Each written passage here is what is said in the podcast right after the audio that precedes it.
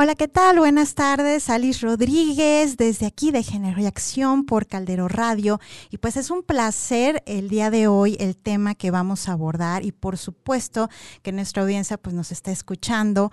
La realidad es que bueno, nos ha encantado ir avanzando en estos temas de género y evidentemente de ver toda la gama de oportunidades que dentro de, de a veces problemáticas diversas podemos encontrar, sobre todo en la voz de nuestros especialistas e invitados. Y bueno, pues pues, el día de hoy tenemos eh, el gusto enorme de tener eh, de manera internacional eh, y aquí yéndonos otras latitudes a una especialista en la materia para hablar de un tema que desafortunadamente pues hoy en día ha prevalecido a nivel mundial, que es el tema de la violencia laboral y por supuesto todo lo que ha implicado en el mundo el cambio de paradigma, hacia dónde vamos, qué es lo que como país, como sociedad debemos de hacer, debemos de implementar, sobre todo en las corporaciones, para que pues evidentemente podamos tener un bienestar dentro de los entornos laborales, que se traduzca en una disminución de factores de riesgo desde diversos aspectos.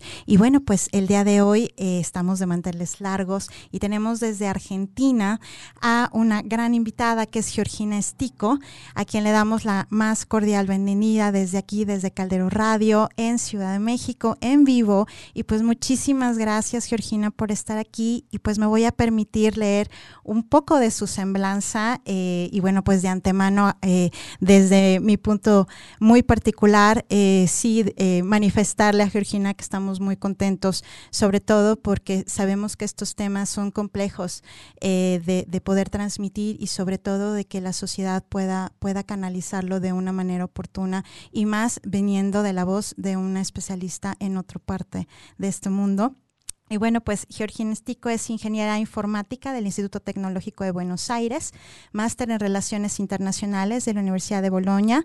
Eh, ella luego de trabajar varios años en el sector social, dio forma a su pasión fundando Grow, eh, una consultora que apuesta al crecimiento con balance de género como la mejor forma de lograr organizaciones financieramente eficientes, siendo su misión fomentar igualdad de oportunidades para hombres y mujeres, en donde eh, con base a sus diferencias se planteen políticas y programas que aseguren un equitativo acceso a oportunidades de crecimiento en el ámbito laboral. Y hablando un poquito más de ella, pues a lo largo de los años ha desarrollado mucho interés por el tema de la cultura como habilitante o limitante en relación a lo que uno puede ser en la vida y pues con base en eso y a través de su consultora, pues explora el impacto de la cultura en las decisiones de estudio y carrera tanto de hombres como mujeres, pues con la idea de eh, visualizar cómo se vincula hoy en día con sus trayectorias laborales. Y bueno, pues muchísimas gracias, Georgina, por eh, aceptar esta entrevista. Y bueno, pues nos estamos comunicando con ella desde Argentina. Y bueno, pues eh, gracias por estar aquí y pues vamos a, darle a esta charla. Y particularmente, pues la quiero eh, poner sobre la mesa, Georgina, en torno a lo que hoy en día a, nivel mundial y como repercusión ha venido siendo el convenio sobre violencia y, y, acoso, el convenio de la Organización Internacional del Trabajo 190. ¿De qué estamos hablando, Georgina, eh, dentro de este contexto? ¿Por qué la importancia de visualizar el tema de la violencia laboral hoy en día a nivel mundial? Bueno, antes, antes que nada, Alice, muchas gracias por la invitación y por, nada, por el contacto y por generar esta, esta, esta charla. Em, bueno, creo que la, gran importancia que tiene el convenio 190, eh, primero es lo que significa en sí mismo, ¿no? Después de 10 años la OIT logra tener un, convenio, es decir, esto significa que todos los países consensuaron en, justamente en este texto que terminó siendo el convenio, eh, bueno, y aquellas después están obviamente las recomendaciones que acompañan, que acompañan el convenio. Pero creo que primero está lo importante de entender que hay un clima político dentro de, la, dentro de la agenda pública que hace que el tema esté en agenda. Y donde, eh, pareciera como a veces por ahí muy obvio, pero no es tan obvio, se relacionan los términos de trabajo decente con el derecho a tener un trabajo libre de violencia y acoso. Entonces eran conceptos que se venían trabajando de manera separada y de repente por suerte se unen y se entiende que es un derecho humano trabajar en un ambiente donde no nos discriminen, donde nos traten con respeto y donde nos sintamos obviamente incluidos. Entonces creo que a nivel significativo de lo, que representa el convenio me parece que eso es sumamente importante. Después otro gran cambio que trae tiene que ver con un cambio de paradigma de qué se considera que es violencia laboral, ¿no? Veníamos de, paradigmas que vienen planteando en cuestiones, o, deben haber escuchado, cuestiones como eh, acciones muy repetidas, donde quizás lo que más se nos presenta, es decir, obviamente está la violencia verbal, y está la violencia física, pero también está la violencia, lo que sería la violencia sexual, Em, pero las veíamos como cosas terribles, ¿no? Como aquello que realmente termina siendo violencia. Y todo el resto que no entraba dentro de esa consideración, que era una mirada de un externo que, decidía o no, pasaba al ámbito de los conflictos laborales. El convenio viene a cambiar esta definición. Si bien abre las puertas a que cada país escriba su propia definición, da ciertas pautas de qué es y qué no es. Y uno de los primeros eh, puntos, que esto con vos justamente lo hemos, lo hemos charlado bastante, tiene que ver con poner el eje en la subjetividad de la persona que lo sufre.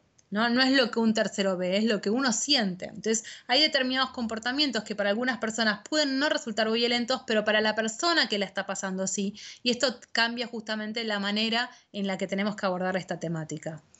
Además, se cambian otras cosas que tienen que ver con, por ejemplo, o, que quedan medio en grises, si una situación o un comportamiento tiene que pasar una o varias veces para considerarse violento.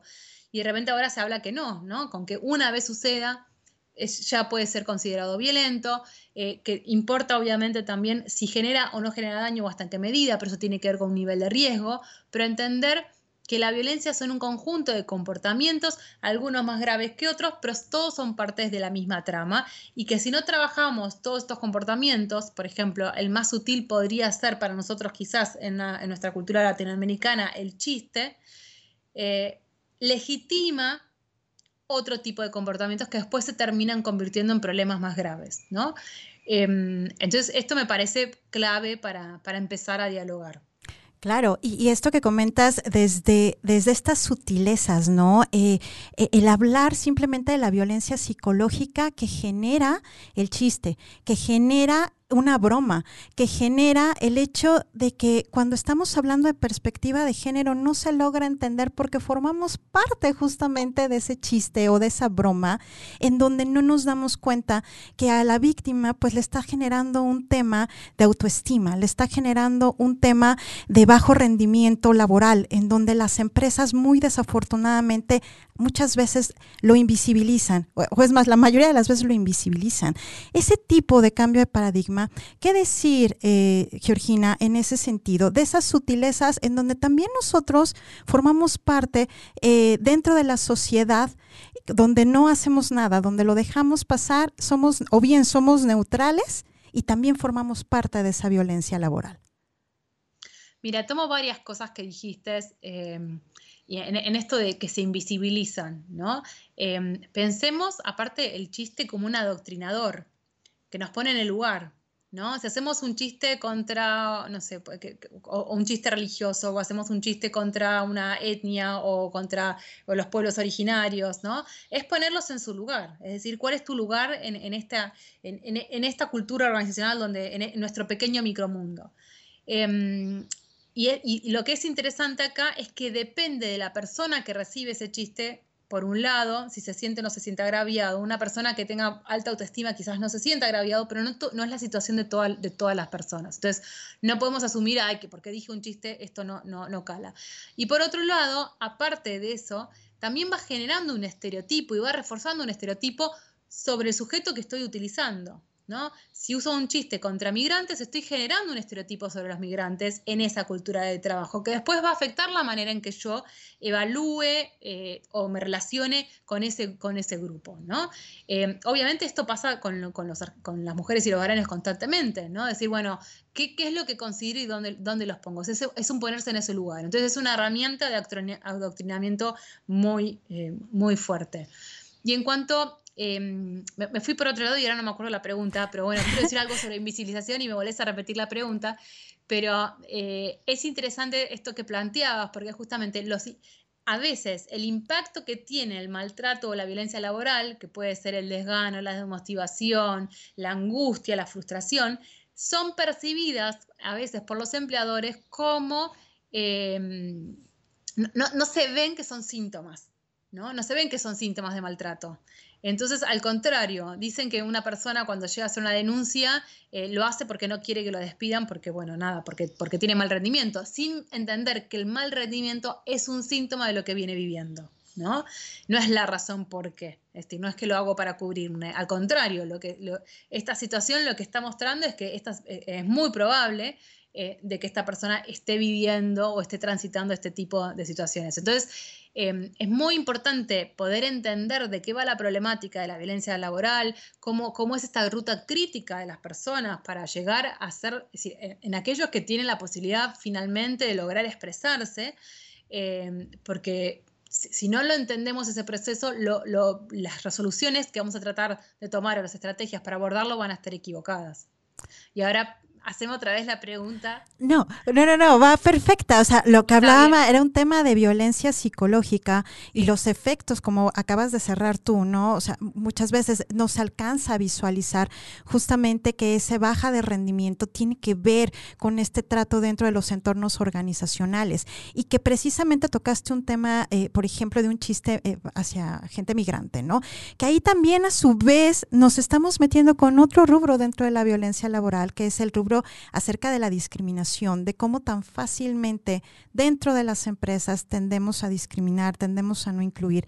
Sobre este punto, Georgina, eh, la, cuestión es, en, en relación a las empresas, decías tú, eh, pues es si la persona se decide hablarlo, sí es cierto, si la persona se decide hablarlo, pero también la responsabilidad implica que la organización implemente protocolos o implemente medidas tendientes justamente a que esta persona lo denuncie, haga una queja. En ese sentido, la pregunta es, ¿qué es lo que pasa entre lo normativo y la realidad en las empresas? ¿Dónde está la falla? Mira, em, me tomo algo que creo que me lo dejaste ahí picando y me parece perfecto, que tiene que ver con esto, que si la persona necesita hablar o no, ¿no? Eh, a mí me parece clave, eh, bueno, no es que me parezca a mí clave, pero que lo venimos discutiendo en varios entornos, esto de la responsabilidad institucional. El convenio 190 viene a hablar de una responsabilidad institucional para prevenir estas situaciones de violencia laboral. Y es una, y es una em, responsabilidad tripartita, es del Estado, es de las organizaciones empleadoras y es de los sindicatos. Deberían, entre, los, entre estas tres entidades, encontrar la manera de lograr generar un entorno que sea, que sea libre de violencia. Esto por un lado. Cuando bajamos a las empresas, que en particular, o a cualquier organización empleadora, eh, que hay un artículo que, habla específicamente de la responsabilidad de las empresas, se habla de la necesidad de hacer diagnósticos, se, habla de la necesidad de generar canales, se habla de la necesidad de, generar en un entorno tal, primero, de que estas cosas no sucedan y si suceden, qué es lo que tiene que hacer. ¿no? Como, en ese sentido funciona como un ordenador.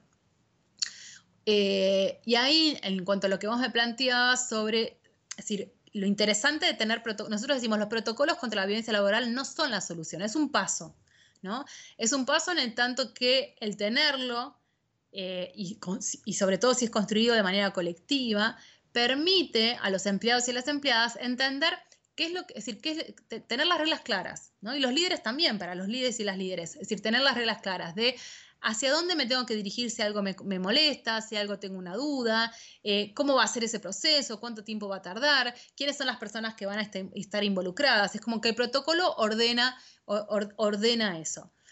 Si no tenemos un protocolo, lo que en general sucede es que nadie sabe qué tiene que hacer. Puede ser que hable con recursos humanos, puede ser que hable con mi líder, puede ser que hable con mi líder y mi líder no sabe que puede hablar con recursos humanos. Es decir, y el problema parece que no se termina de resolver. Entonces nosotros siempre decimos desde Grow, como cuando uno arma un protocolo, lo que tiene que hacer es traer a la mesa toda su experiencia previa de otras situaciones que les hayan sucedido y que van a ver cosas que hicieron muy bien y cosas que quizás podrían haberse mejorado. Entonces el protocolo nos da la oportunidad de, de poner en palabras esos procedimientos y que sean transparentes. Siempre entendiendo que estos protocolos no son palabras escritas en piedra, sino al contrario, esto tiene que modificarse, porque al año de la, implementación nos vamos a dar cuenta que hay ciertas cosas que no se entendieron, que hay que facilitar el proceso, que estas palabras en general la gente no se siente tan identificada y hay que modificarlos. Pero aparte hay otro gran problema que tiene que ver que como sociedad tenemos muy naturalizada la violencia, sobre todo los varones la tienen muy naturalizada. Entonces yo puedo tener un protocolo y que nadie haga una denuncia, ¿no? Y es decir, obviamente tengo que estar convencida de que la gente sabe que existe, que le tenga confianza al proceso, ¿no?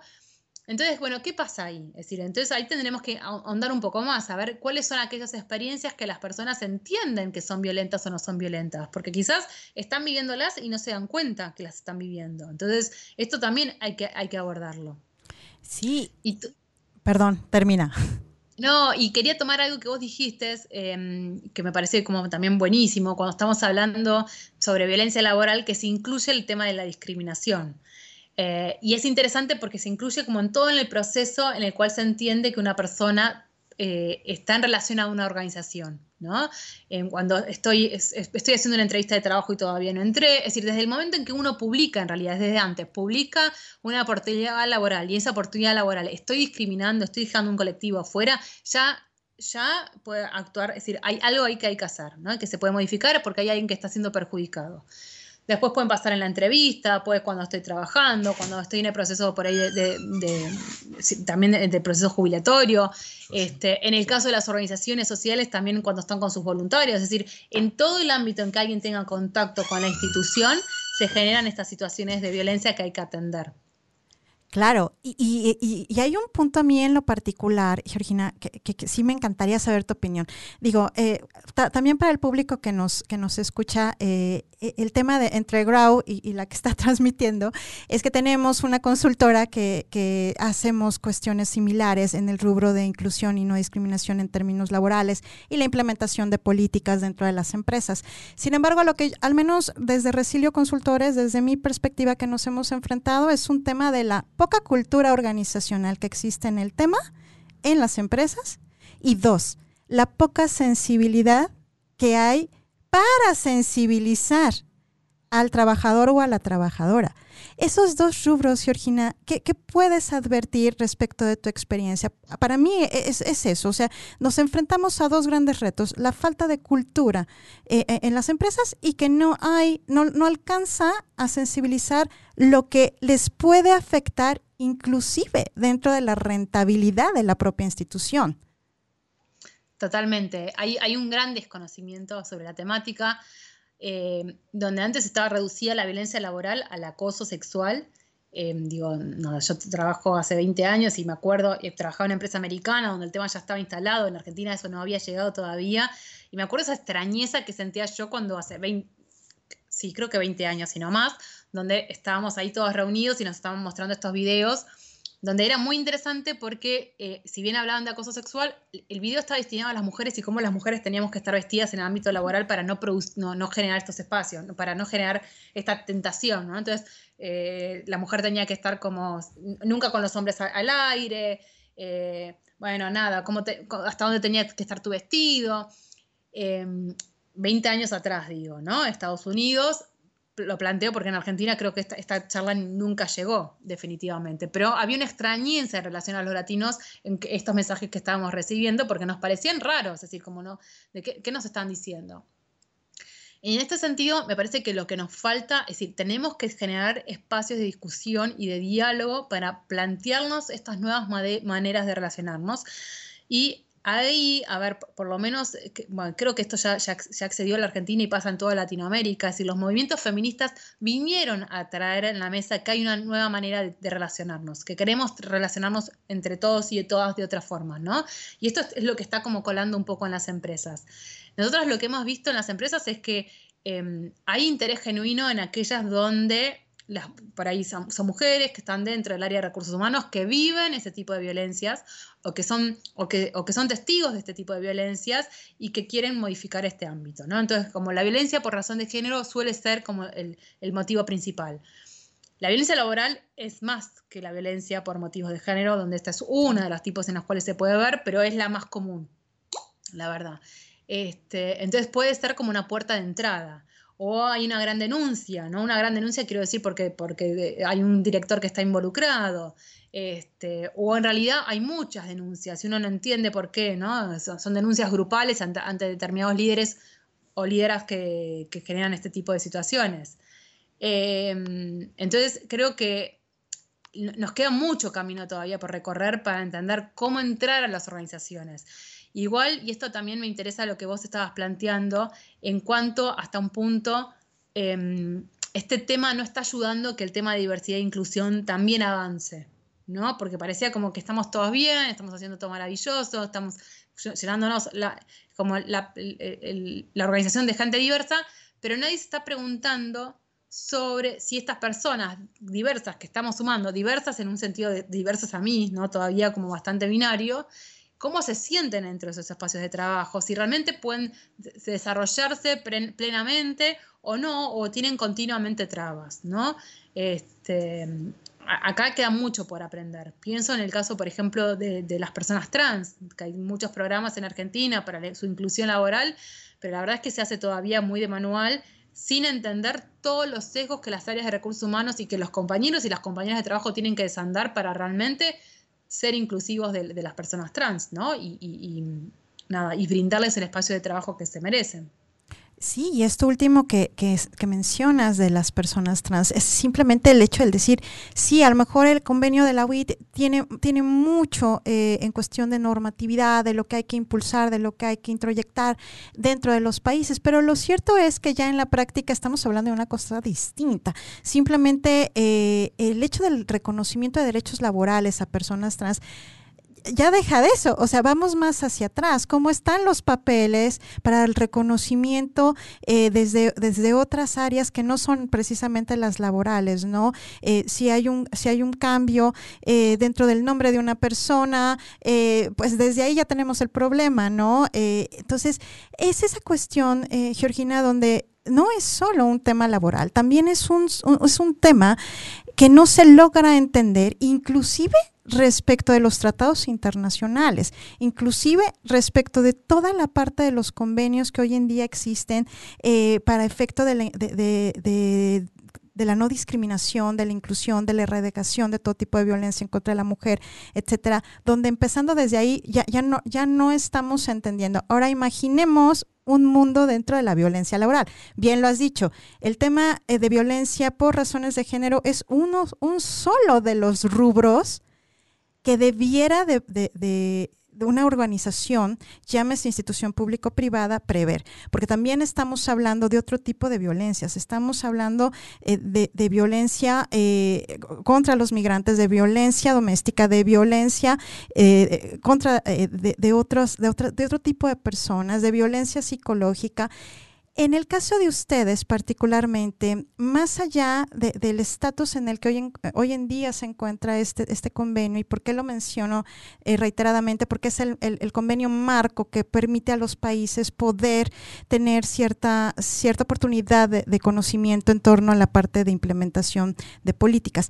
En el caso de ustedes, allá y por experiencia, Georgina, eh, aparte de la violencia por razones de género, el acoso y el hostigamiento sexual, ¿qué podemos también eh, mencionar con otro tipo de violencias? ¿En dónde estamos parados con otro tipo de violencias que no suelen mencionarse aparte de estas que acabo de mencionar? Em, mira, la violencia entre varones me parece que es clave eh, que es clave abordarla, que está totalmente invisibilizada y que eh, está muy naturalizada, sobre todo en espacios hipermasculinizados, ¿no? Donde nosotros, nosotras y nosotras, digamos, como parte de esta misma cultura, eh, estamos como, hemos, es decir, estamos rodeados de varones que ejercen su masculinidad de una manera muy dañina, ¿no? Donde la manera de generar legitimidad, de generar poder, tiene que ver siempre desde la imposición. Em, nosotros hemos tenido la posibilidad de trabajar en plantas, en fábricas, en empresas de tecnología, en pymes, en organizaciones sociales, como en un, sinfín de instituciones. Em, y, lo interesante es ver cómo estas, dinámicas se replican constantemente. Eh, entonces, y, lo interesante es que en general en este tipo de empresas más hipermasculinizadas, la problemática se trae cuando se piensa en traer mujeres o incluir mujeres, ¿no? Eh, pensemos en una planta, 20 años de experiencia, nunca hubo una mujer, queremos traer mujeres, decimos, bueno, ¿qué tenemos que cambiar en la planta o qué hay que cambiar dentro de la manera que nos comportamos para que las mujeres realmente puedan sentirse incluidas? Y ahí salta el tema de violencia laboral. Salta como tema. Y empezás a indagar y te das cuenta que hace 10, 15 años, 20 años que la gente está viviendo situaciones de violencia, los varones están viviendo, pero nunca las pudieron hablar, nunca tuvieron un espacio, nunca se les preguntó cómo la estaban viviendo, ¿no? Em, esto fue muy interesante porque nos ha pasado en distintos grupos donde los varones puedan decir, bueno, es, eh, con nosotras ahí facilitando, ¿no? Eso que vos haces siempre a mí me molesta, y hace 10 años que son compañeros, y, un, y, otros sorprendiéndose como diciendo, bueno, pero ¿cómo no me lo dijiste? Sí, ¿por qué no tenía la voz? Porque no tenía el espacio, porque no estaba legitimado hablar de este tema.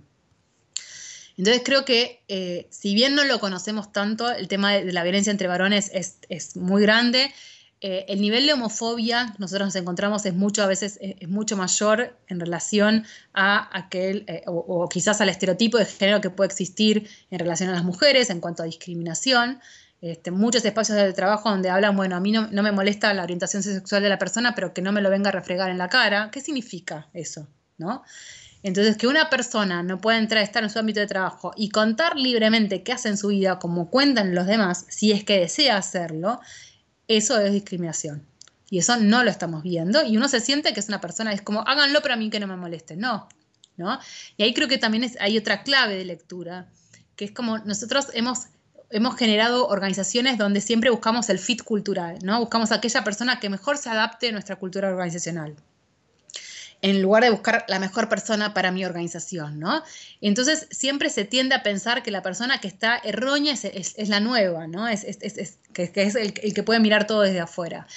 Y no nos adaptamos nosotros como cultura a esta persona, que eso es un gran desafío y es una gran problemática, pero es lo que tenemos que hacer, es estar atentos a aquellas costumbres y comportamientos que tenemos como grupo y cómo pueden incidir en esta persona nueva. Pero bueno, vos me preguntabas por otras formas que no tuvieran que ver solamente con las cuestiones de género en particular en relación a, mujeres, bueno, entre varones, en relación a homofobia, en relación con las personas trans, en relación con los migrantes, es decir, hay un montón de, eh, como de, discriminaciones sutiles, ¿no? Este, así como están los micromachismos, están, habría que ponerle un nombre a, estas cuestiones donde nos, como por ejemplo, lo, hablo de los argentinos, ¿no? Nos consideramos como muy abiertos de mente, donde somos un país de, tendencia migratoria, con, una gran diversidad, y sin embargo en el día a día continuamente se van dando mensajes que hacen poner en lugar al otro, ¿no? Y donde esas puertas no se abren y esas oportunidades no se dan y siempre se está analizando desde ese lugar. Sí me parece importante como abordar y como un desafío es, nosotros hablamos de violencia laboral con enfoque de género y entender que la violencia laboral tiene una base que está en las, relaciones de poder, ¿no? que están marcadas en función de un sistema eh, de conceptos, un sistema en el cual nos manejamos que tiene que ver con el patriarcado, es decir, donde esas relaciones de poder se pueden constituir, como les contaba, de distintas formas. Puede haber una relación de poder jerárquica, puede haber una relación de poder en función de las amistades adentro de una organización, en relación a las antigüedades. La relación de poder se puede dar por, por el tipo de profesión, es decir, hay instituciones donde, por ejemplo, si, si es una institución más tecnológica, aquellos que más que están considerados como los más inteligentes son los que tienen más poder o podemos estar en un, estudio de abogados y donde lo que más prevalece es aquel que más títulos tiene en relación a la abogacía. Es decir, en cada institución se van dando distintas relaciones de poder que hay que conocer esas relaciones de poder en esa organización. No, no se pueden hacer como abstracciones o, transposiciones de lo que pasa en una, trasladarlo a la otra.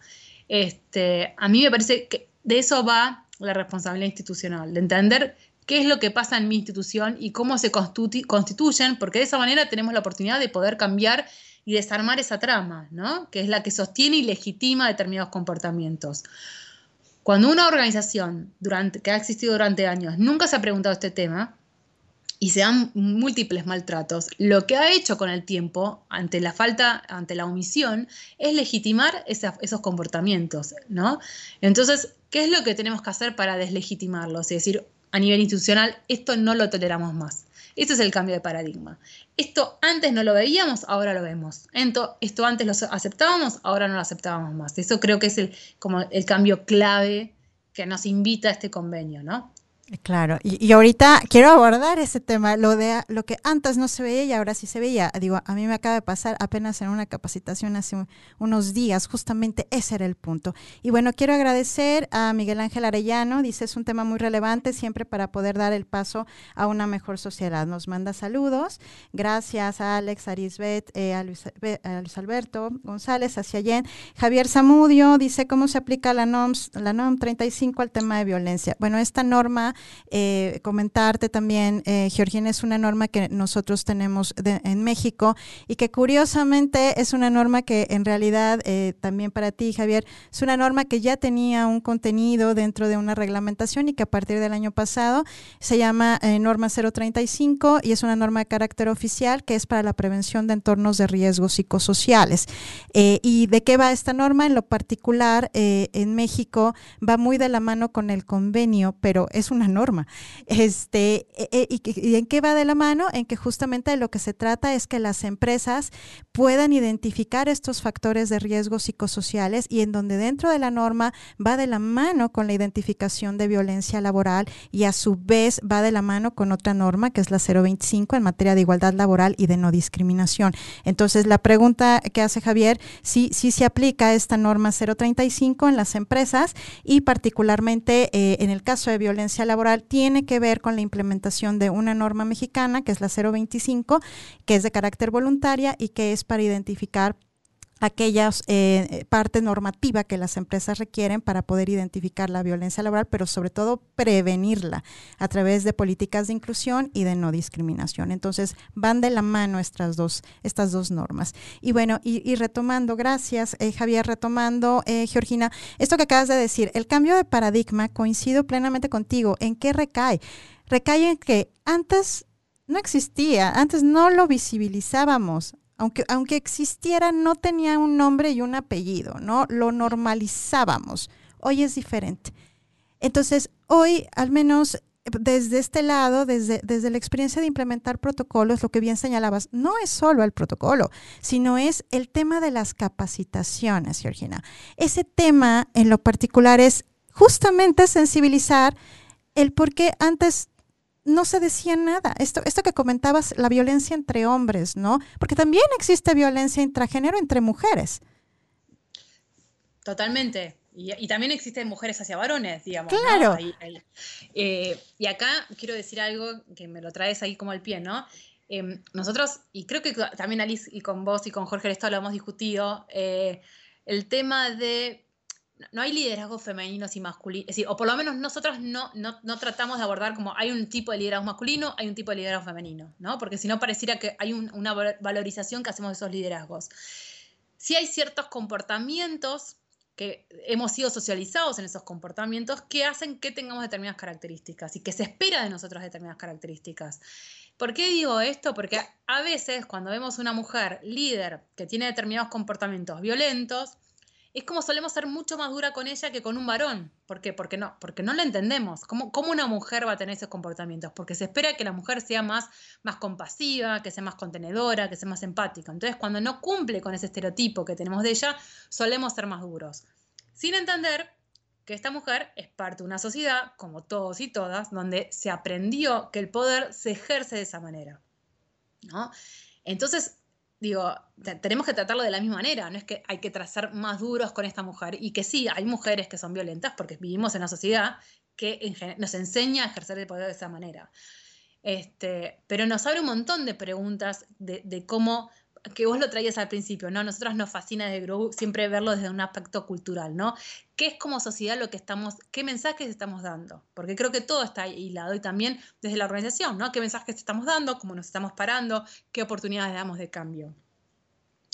Eh, esto me, parece clave y, lo que solamente quería hacer un comentario con lo que vos traías sobre las normativas que, están en México, la importancia de, no, no, podemos hablar de igualdad de género sin hablar del impacto en la violencia laboral. ¿no? Es como, es, eh, ojalá, es decir, e, es un tema que todos y todas debemos estar abordando y que una vez que los países lo ratifiquen, ¿no? Al, año que los países lo ratifiquen, va a ser obligatorio. Digo, esto no, es una norma eh, optativa, va a ser una norma obligatoria para todas las empresas, digo, empresas, cualquier tipo de institución, para las organizaciones del sector social también, ¿no? De abordar la temática.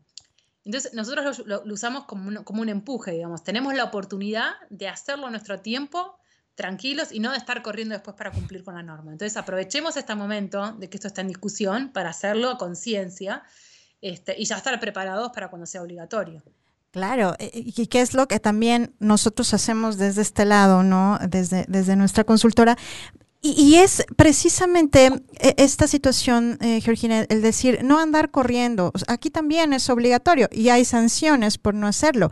Sin embargo, sí es hasta cierto punto identificable que lo que sigue permeando, insisto, es este tema del no me la creo, de, de, la falta de cultura, del decir, ¿por qué voy a invertirle un presupuesto a una, a una norma de este tipo? ¿no? Y perdemos de vista lo, el impacto que la violencia laboral genera incluso lo que yo comentaba al principio, a nivel económico, en la cuestión de productividad de la persona y que va a pegar en la rentabilidad de la empresa. Se pierden de vista, Georgina, y, quisiera escucharte al respecto, los beneficios corporativos, más allá de este tema de, cuestiones eh, de sensibilización. A ver, hay un impacto económico también que genera la violencia laboral. Hay un impacto entre la violencia intragénero, entre hombres, entre mujeres. Claro que existe y eso no lo vemos. ¿Qué, qué podemos también mencionar en ese sentido, Georgina? Mira, en ese sentido, em, por ejemplo, en el, caso de violencia doméstica hay estudios que hacen esa relación económica de, cuánto le cuesta al Estado la violencia doméstica. ¿no? Digo, esto tiene un costo y tiene un costo relacionado a la salud, en particularmente, a la salud, a la inclusión laboral, bueno, en varios aspectos. La violencia laboral quizás todavía hoy no tiene un número, y, ahora me, me, encanta para plantearlo, para irse una investigación para hacer en conjunto, pero como decís vos, esto tiene, un, es decir, cuando en una organización que no la está trabajando le están sucediendo estas cosas, es decir, hay un costo en tratar las temáticas. Hay una inversión que hay que hacer que tiene que ver con los psicólogos, que tiene que ver con los abogados, y hay un desgaste del grupo, es decir, que no tiene que ver solamente con las personas que están directamente involucradas, sino también tiene que ver con los grupos. ¿Cómo quedan esos grupos donde se suceden estas situaciones de maltrato y violencia? ¿no? Se cortan las relaciones, entonces hay que hacer también ahí como mucha inversión en, restablecer la confianza del grupo entre sí y con la, institución, hay que trabajar con los líderes, hay, hay, grandes costos internos, ¿no? Por otro lado, también hay, una pérdida de marca y de credibilidad de la marca, es decir, ¿cuánto gana una marca en donde, digo, pensando en, eh, pensando en la marca empleadora, ¿no? ¿Cuánto gana una marca que puede decir que sus empleados están felices de trabajar en esa emplea eh, eh, empleados y empleadas están felices de trabajar ahí. Digo, eso también tiene un peso bastante directo. Y me acuerdo justamente de estar trabajando para una organización donde en general casi no había rotación.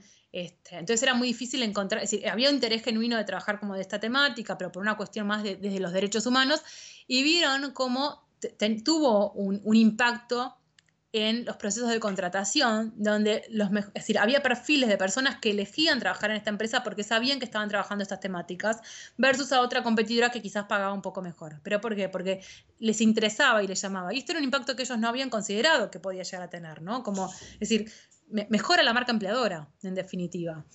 Y también hay una gran oportunidad digamos, en, en, todo esto. A ver, unas normas que son obligatorias, que hay que trabajarlas, también es un espacio de incidencia política y pública de parte de las instituciones. Es decir, bueno, ¿dónde se quieren parar en relación a este tema? Obviamente todos tenemos miedo a equivocarnos y esto, bueno, nos vamos a equivocar y vamos a ir, pero creo que lo importante es ese interés genuino, ¿no? De poder mostrar que, hay como un compromiso hacia el cambio. Em, tomo esto que vos planteabas y que es muy difícil, que tiene que ver con con, la dificultad de entender la problemática, ¿no? la complejidad de la, problemática y generar estos diálogos y donde no sean solo cuestiones más declarativas, sino que realmente tengan un impacto real. ¿no? Entonces, eh, ahí tenemos un montón de desafíos de las organizaciones como nosotras de, estar como transmitiendo constantemente este mensaje para, que vayan calando este, y para que vayan llegando a los interlocutores que necesitamos, que tienen poder de decisión y que necesitamos que lleguen. Claro, y, y, esto que, comentabas acerca del, a lo mejor no hay una cifra estadísticamente hablando. En México existe por ahí un estudio, eh, que te lo haremos llegar con todo gusto, que se llama La Caja de las Masculinidades. Y fue todo un estudio que se hizo este, en donde había un impacto económico por eh, la masculinidad. Eh, hegemónica, ¿no?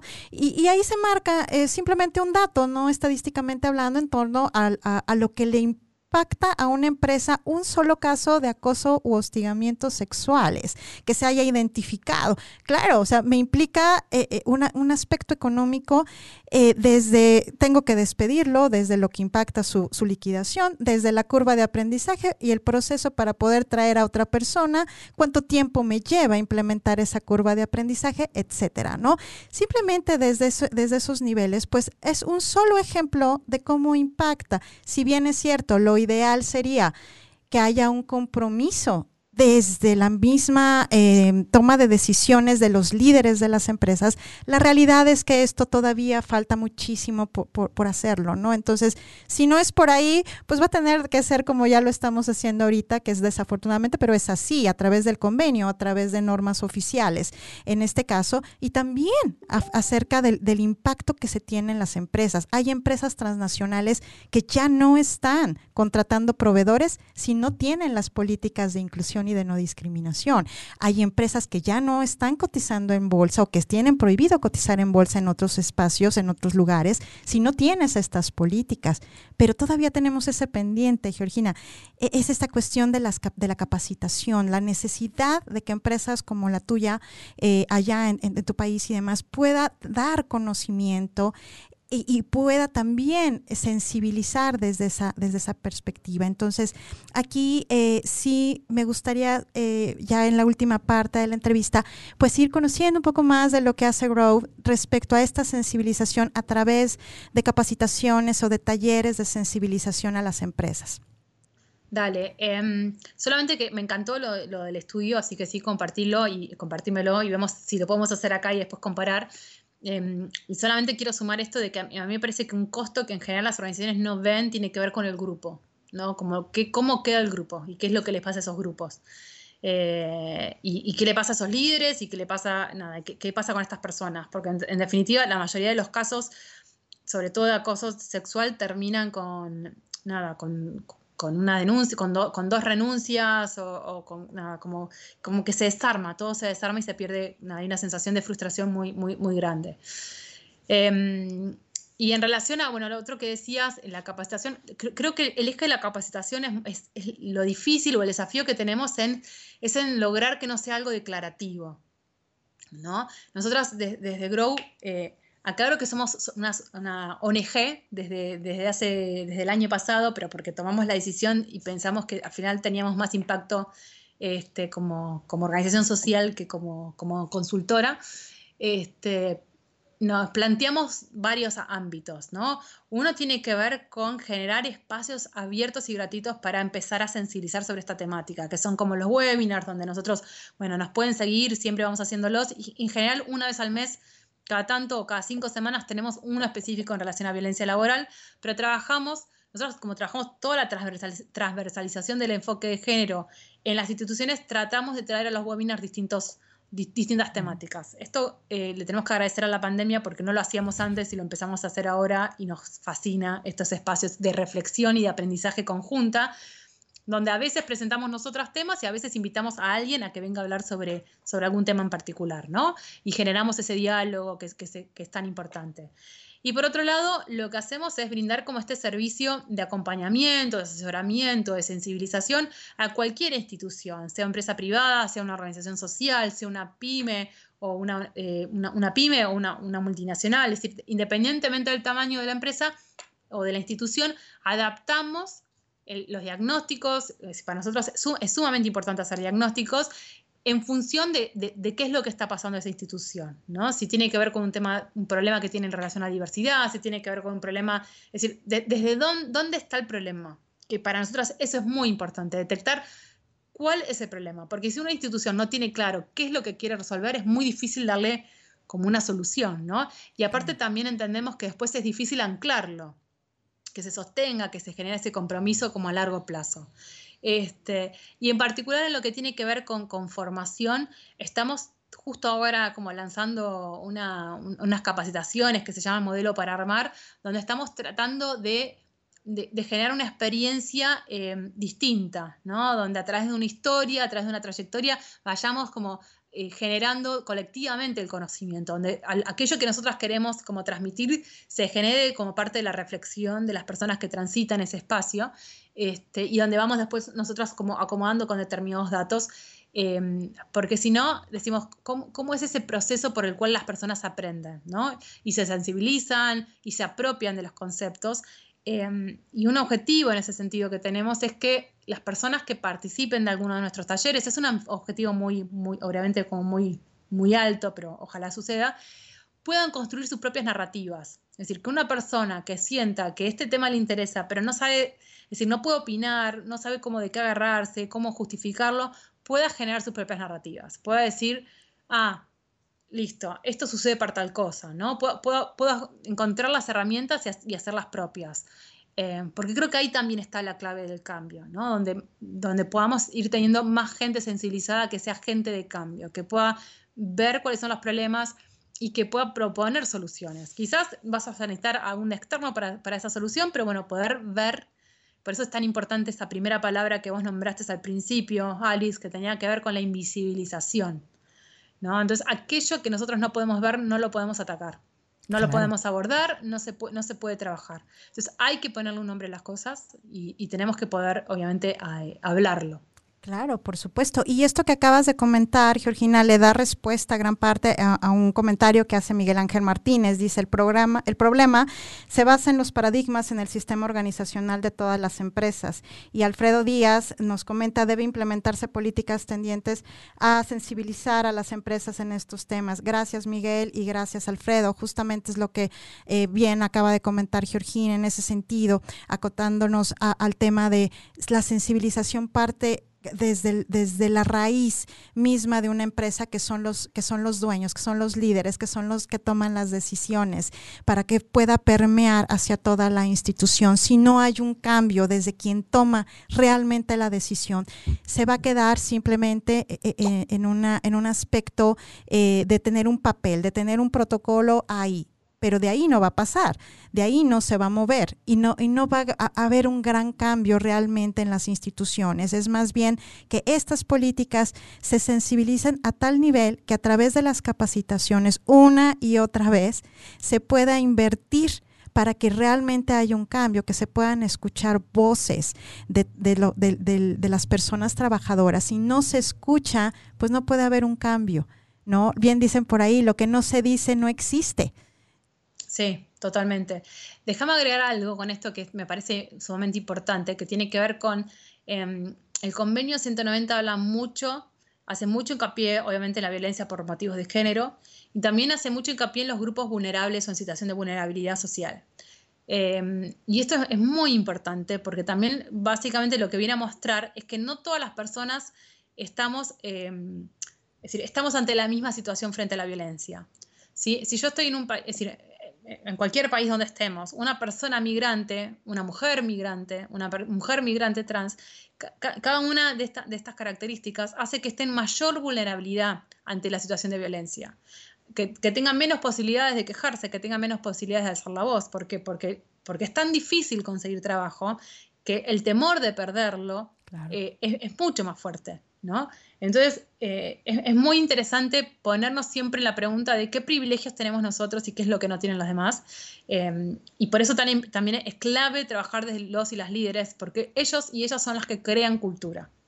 ¿no? Son ellos y ellas los que crean qué es lo que está legitimado y qué es lo que no está legitimado. Y si no viene desde ahí, que son los que ejercen el poder, es mucho más difícil que venga desde... Es decir, pedirle a alguien que haga una denuncia es como, nada, ser ciegos un poco de que no, a ver, si yo sabés que está sucediendo esto, cambiarlo. No esperemos a que alguien venga y nos haga una denuncia, ¿no? Este, nosotros somos, es decir, no, digo nosotros, aquellos que tienen poder y que son los líderes son los que pueden cambiar las cosas. No esperemos a que el otro se exponga para tener que hacer, para iniciar este cambio. Sí, y, yo ahí voy muy de la mano con lo que comentas. Esto, esto que, es cierto. No hay una diferencia entre liderazgo entre mujeres y hombres, es el mismo. Entre nosotras mismas también ejercemos violencias, ejercemos hacia ellos, ellos hacia nosotros, y, estamos en, en, un, en un círculo vicioso en torno al poder. Y ese círculo vicioso en torno al poder me hace pensar, y brevemente, Georgina, porque ya estamos a punto de despedirnos, acerca del liderazgo inclusivo. Este liderazgo que yo espero realmente también desde nuestra trinchera llegar algún día a que se pueda entender. Se necesitan líderes inclusivos, se necesita que el cambio sea desde ahí. Eso me da totalmente de acuerdo. Em, solamente decir, eh, por lo menos en, los datos oficiales que hay en, el caso de Argentina, hay un observatorio sobre violencia laboral en la ciudad de Buenos Aires. Em, es cierto que en general los que ejercen la violencia suelen ser los balones, porque bueno, porque tienen, es decir, porque la práctica, es decir, el, concepto de la masculinidad va, va de la mano del, poder y el ejercicio del poder y del abuso del poder. Este, y entonces en este sentido creo que hay, un, hay una gran responsabilidad de pensar y repensar estos nuevos liderazgos, ¿no? Y creo que la, pandemia también nos ayudó un poco a poner sobre la mesa la importancia de la empatía como valor, ¿no? Eh, digo, como valor primordial para, sostener estas situaciones tan, de tan crisis que no, no, las teníamos esperadas, pero que nos sirve para todo, ¿no? Para tener mejores, mejores, y, eh, mejores y mejoras líderes. Em, así que bueno, en, eso totalmente de acuerdo con ustedes, que el liderazgo inclusivo es la clave es la clave. Y hay que llenarlo de, contenido, ¿no? Tenemos que llenarlo de sentido, de qué significa ser ese líder inclusivo, ¿no? Creo que ese es, bueno, esa es otra charla para... claro, por supuesto, claro que sí. Como dejamos ahí. Claro que sí, Georgina. Y bueno, pues te queremos nuevamente dar las gracias. Pues ya se nos ha acabado el tiempo. De verdad, muchas gracias. Sí, en cinco segundos me puedes dar tus redes sociales, por favor. Dale, perfecto. Nos pueden seguir en arroba género y trabajo. Estamos en Twitter, estamos en Instagram, estamos en LinkedIn como Grow Género y Trabajo, estamos en Facebook como Grow Género y Trabajo. Este, yo soy gestico, como Georgina Estico, pero la verdad es que no, es decir, le pongo todas mis energías a, la organización, así que me van a encontrar y más allá de, LinkedIn, no, no, tengo tanta actividad, pero síganos en las redes que, que, estamos hiperactivas. Perfecto, gracias Ana Claus, saludos. Y bueno, pues muchas gracias.